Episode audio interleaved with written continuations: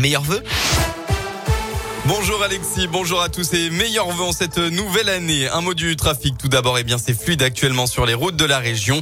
Attention tout de même, Bison Futé a classé votre dimanche en orange dans le sens des retours.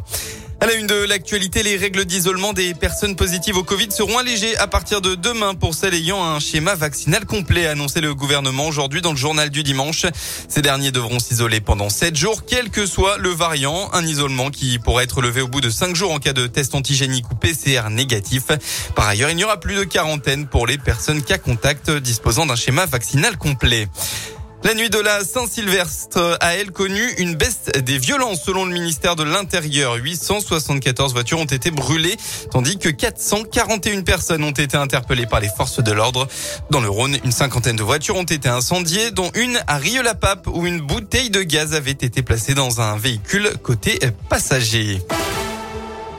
Un pâtissier de Lyon en finale d'un concours de galettes des rois. Et oui, en ce premier dimanche de janvier, c'est déjà l'épiphanie. Alors pour l'occasion, le critique gastronomique lyonnais François-Régis Gaudry a organisé un concours national de galettes des rois. Le jury est composé entre autres de Yann Brice, meilleur ouvrier de France, et de Johanna Lepape, championne du monde des arts sucrés. Dans l'émission Très très bon sur la chaîne Paris Première, ils éliront tout à l'heure à midi la meilleure galette. Six prétendants ont été préalablement choisis, dont Guillaume Flochon. Sa pâtisserie se trouve dans le 9e arrondissement de Lyon.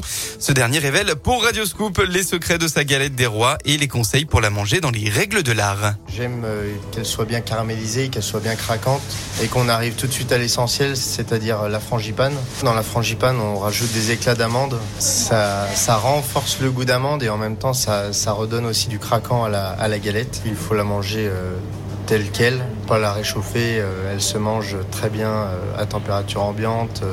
Et l'avantage de cette galette aussi, c'est qu'on est vraiment sur une caramélisation, une pâte fine, euh, une crème généreuse. On peut très facilement la manger sans en mettre partout.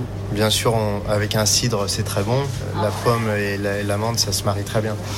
Du cidre évidemment consommé avec modération. Le grand gagnant sera donc révélé tout à l'heure à midi sur la chaîne Paris Première. On passe au sport en rugby. L'ASM Clermont s'est offert le champion pour la nouvelle année. Les Clermontois ont battu le Stade Toulousain 16 à 13 hier soir.